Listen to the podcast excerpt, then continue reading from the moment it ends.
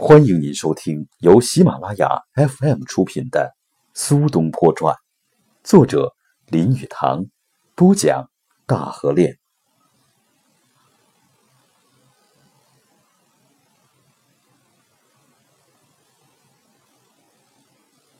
卷一：童年与青年，宋仁宗景佑三年至嘉佑六年（公元一零三六年到一零六一年）。第一章文中公。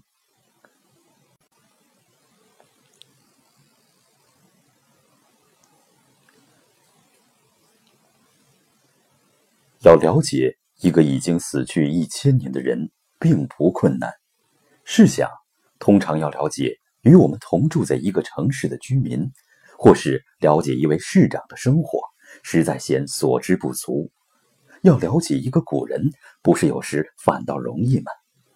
孤就一端而论，现今仍然在世的人，他的生活尚未完结。一旦遇有危机来临，谁也不知道他会如何行动。醉汉会借酒自新，教会中的圣人会堕落，牧师会和唱诗班的少女私奔。活着的人总会有好多可能的改变，还有，活着的人。总有些秘密，他那些秘密之中最精彩的，往往在他死了好久之后才会泄露出来。这就是何以评论与我们自己同时代的人是一件难事，因为他的生活离我们太近了。论一个已然去世的诗人，如苏东坡，情形便不同了。我读过他的札记，他的七百首诗。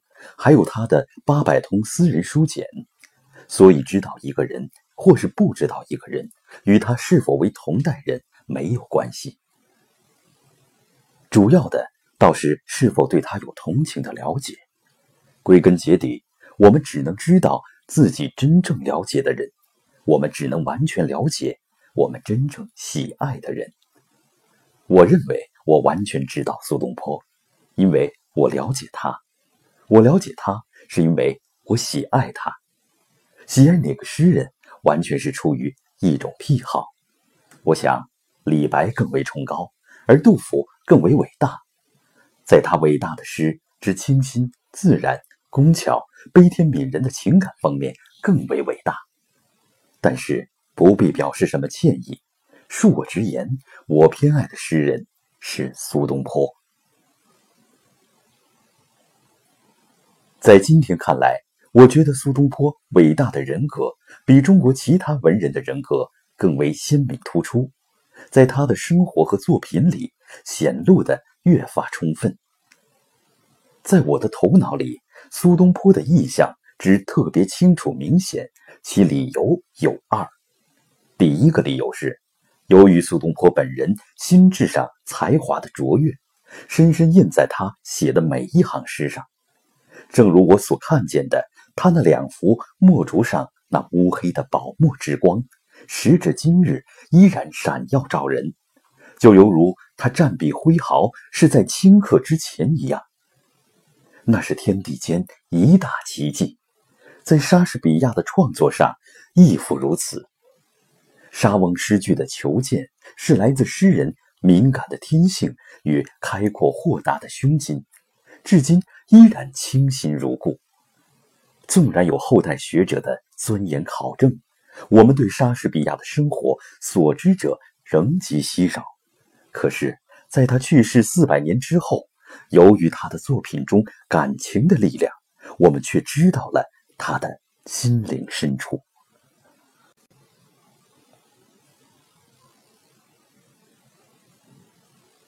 第二个理由是。苏东坡的生活资料较为完全，远非其他中国诗人可比。有关他漫长的一生中多姿多彩政治生涯的那些资料，存在各种史料中，也存在他自己浩繁的著作中。他的诗文都计算在内，接近百万言。他的札记，他的遗墨，他的私人书信。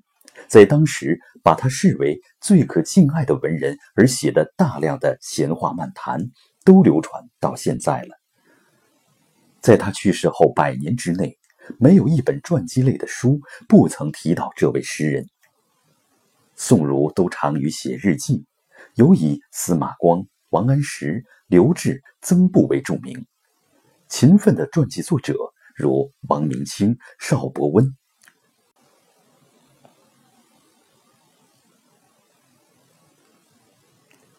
由于王安石的国家资本新法引起的纠纷，和一直绵延苏东坡一生的政坛风波的扰攘不安，作家都保存了那一时代的资料，其中包括对话录，为量甚大。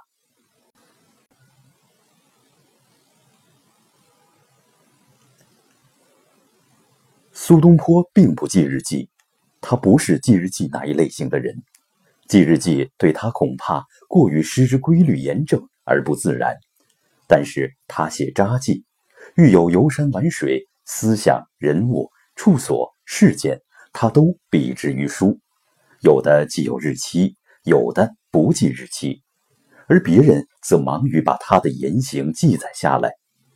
爱慕他的人都把他写的书简提拔等精心保存。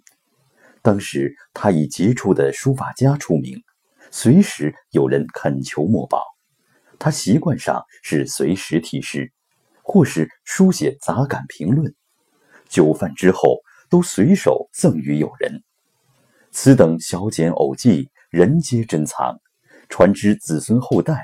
有时也以高价卖出。在这些偶记题跋中，往往有苏东坡精妙之作。您正在收听的是由喜马拉雅 FM 出品的《苏东坡传》。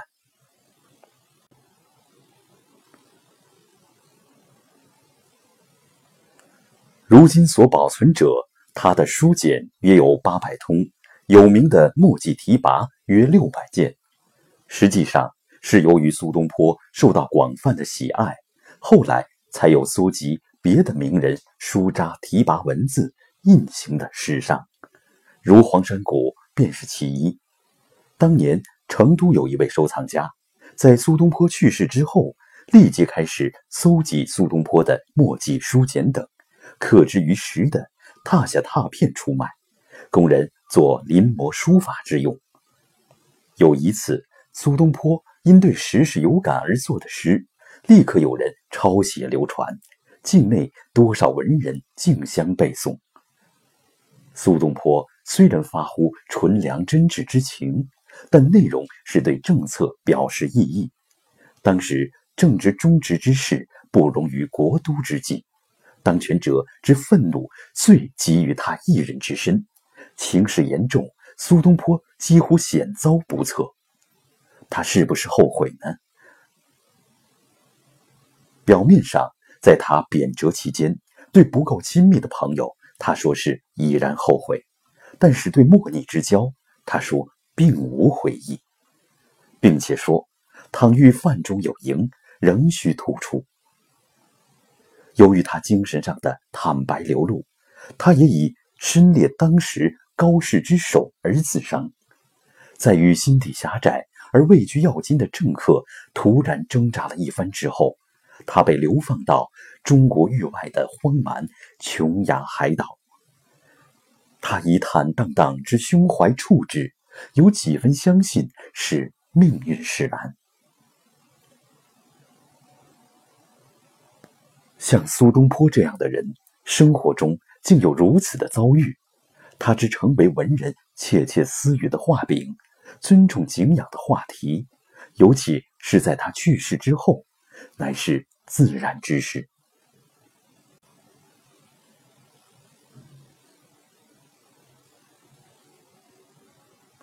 若与西方相似之人比较，李白一颗文坛上的流星，在刹那间壮观惊人的闪耀之后，而自行燃烧消灭，正与雪莱拜伦相近。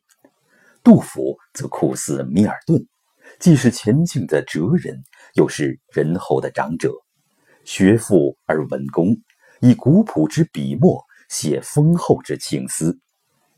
苏东坡。则始终富有青春活力。以人物论，颇像英国的小说家萨克雷。在政坛上的活动与诗名，则像法国的雨果。他具有的动人的特点，又仿佛英国的约翰逊。您正在收听的是由喜马拉雅 FM 出品的《苏东坡传》。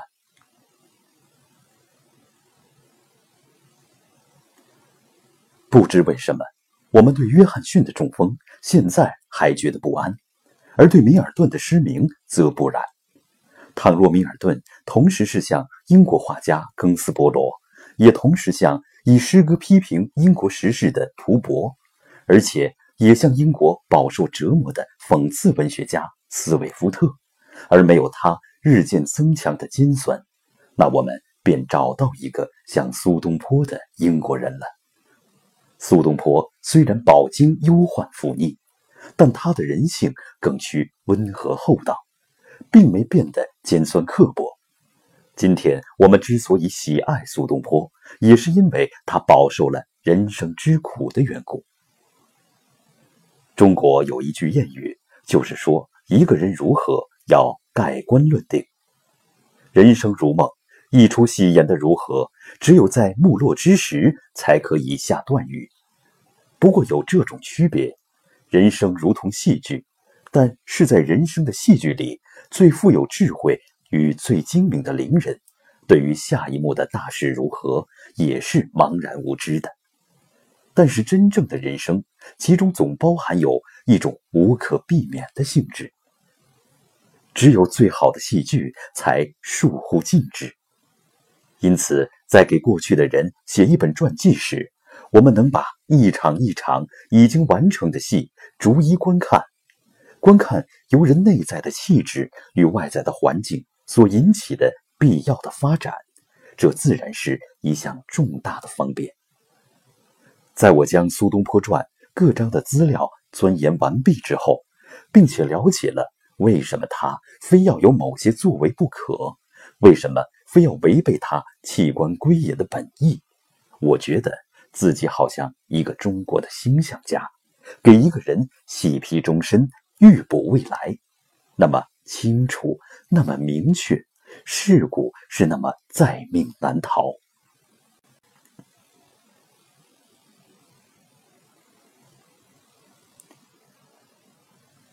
中国的星象家能把一个人的一生逐年断开，细批流年，把一生每年的推算写在一个折子上。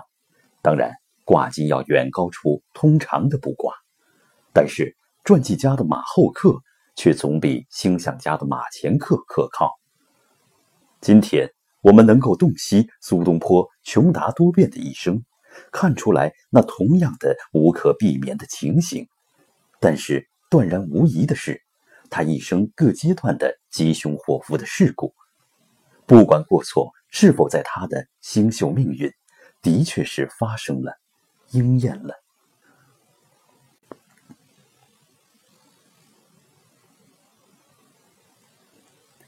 苏东坡生于宋仁宗景佑三年，即一零三六年，于徽宗建中靖国元年，即一一零一年逝世，是金人征服北宋的二十五年之前。他是在北宋最好的皇帝仁宗当政年间长大。在一个心地善良但野心勃勃的皇帝神宗在位期间做官，在一个十八岁的呆子哲宗荣登王位之时遭受贬谪。研究苏东坡传记，同时也就是研究宋朝因朋党之争而衰微，终于导致国力浩劫，小人当政。凡是读《水浒传》的人都知道，当时的政治腐败，善良的百姓。都因躲避税吏贪官，相继深入绿林而落草为寇，成了梁山上的英雄好汉了。您正在收听的是由喜马拉雅 FM 出品的《苏东坡传》。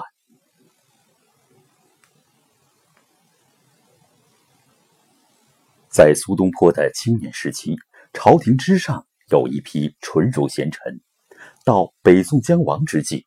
此等贤臣已悉数凋零，或是丢官去位，在朝廷第一次迫害如臣，排除御史台的守正不阿之事，而由新法宰相王安石安排的若干小人取而代之。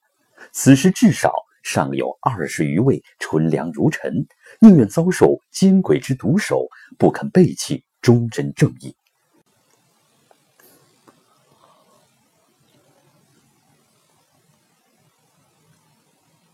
等到第二次党争祸起。在愚痴的童子帝王统治之下，忠良之臣大多已经死亡，其余则在流折中起事。宋朝国力之虚弱，始自实行新法，以防私人资本之剥削，借此以谋人民之利益。而有一个狂妄自信的大臣任其事，对国运危害之烈，再没有如雍望之辈大权在握。独断独行时之甚的了。身为诗人哲人之苏东坡，拼命将自己个人之平时常识向经济学家王安石的逻辑对抗。王安石鼓吹的那套道理与中国当时所付出的代价，至今我们还没有弄清楚。王安石在热衷于自己那套社会改革新法之下。自然为达目的而不择手段，自然会将倡异义之人不惜权欲罢黜。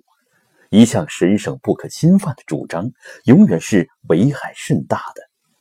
因为在一项主张成为不可侵犯之时，要实现此一目的的手段，便难免于残忍，乃是不可避免之事。当时情况如此，自然逃不出苏东坡的慧眼。而且姿势体大，也不是他可以付之轻松诙谐的一笑的。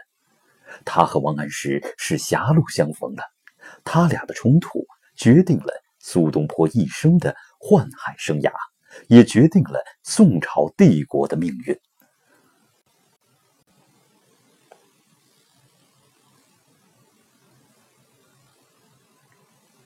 苏东坡与王安石，谁也没活到。亲眼看见他们相争的结果，谁也没看到北方异族之征服中国。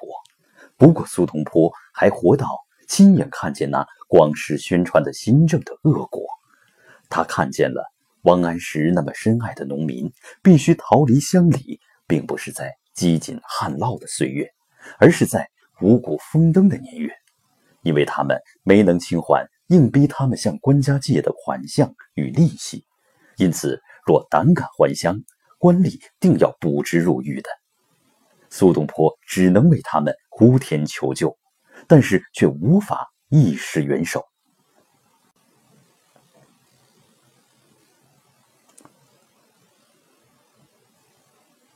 查访民情的官员奸伪卑劣，以为对此新政新贵之缺点，最好装聋作哑，一字不提，因为当权主公并非不知。而对新政之优点，乃予以粉饰夸张、锦上添花，说漫天之谎而成功，并不是现代人的新发明。那些太监也得弄钱谋生。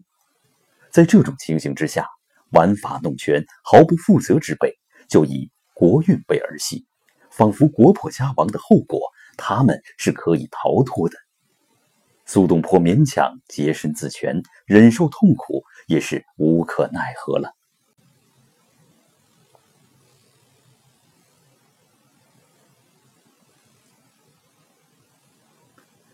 皇帝虽有求治的真诚愿望，但听而不从，误信人言，终非明主，焉能辞其咎？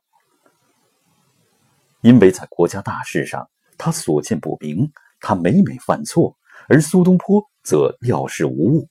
在实施新政、神圣不可侵犯的名义之下，百姓只有在朝廷的高压政治之下辗转呻吟，在疯狂的争权夺利之中，党派的狂热竟凌驾乎国家的利益之上，国家的道德力量、经济力量大为削弱。正如苏东坡所说，在这种情形之下，中国很容易被来自西伯利亚的敌人征服了。